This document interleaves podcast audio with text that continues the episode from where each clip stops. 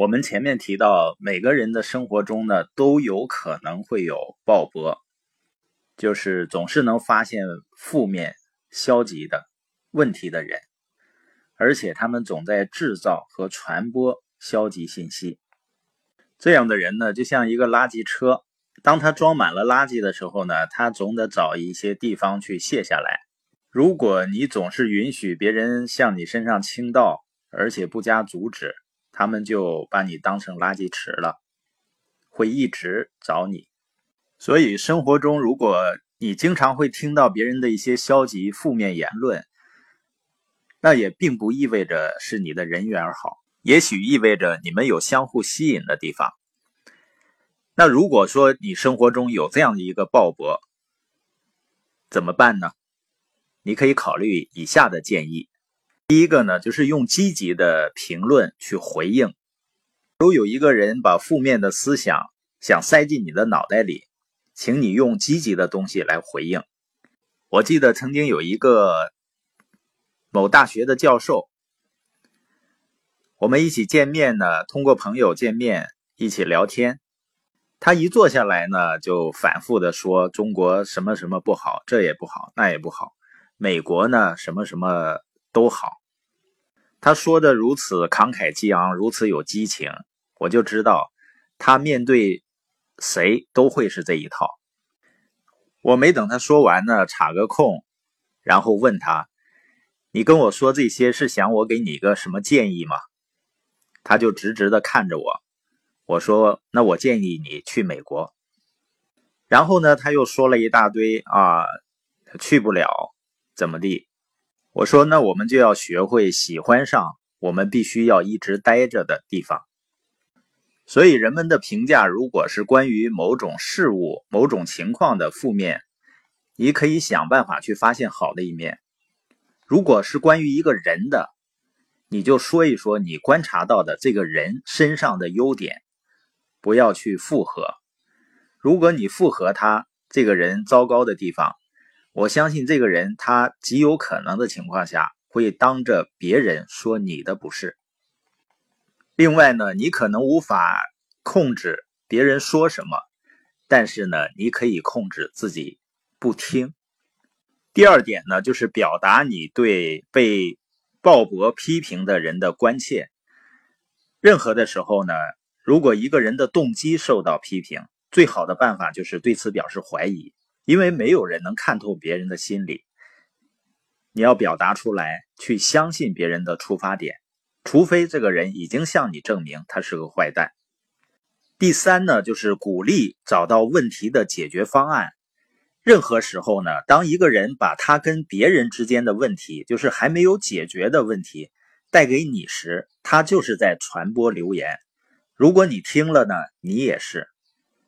对待留言的最好办法是什么呢？就是让抱怨者同他抱怨的人好好谈一谈，鼓励他们面对面把事情弄个明明白白。如果他又带着这个问题来见你，你可以直截了当的问他：“你跟他把事儿解决了吗？”如果没有，拒绝跟他谈，因为这样毫无意义。我们只会成为一个爱传闲话的人。另外呢，就是把鲍勃和其他的人隔开。对于如何跟问题人士打交道，全美棒球协会前队长凯西·施滕格尔有一些绝妙的建议。他说呢，对于大多数运动队，队长会有十五个对自己死心塌地的运动员，有五个呢对自己怀恨在心的，五个对自己既不讨厌也不喜欢的。他认为呢，关键是要让那五个恨自己的远离那五个中立的。如果你团队也有那么一两个鲍勃，你又不能或者不想把他从团队里面剔除出去，那就孤立他，进行危机控制，别让呢一粒老鼠屎坏了一锅汤。上面呢是谈的，如果你生活中有鲍勃，就是那些消极信息的传递者，你应该怎么办？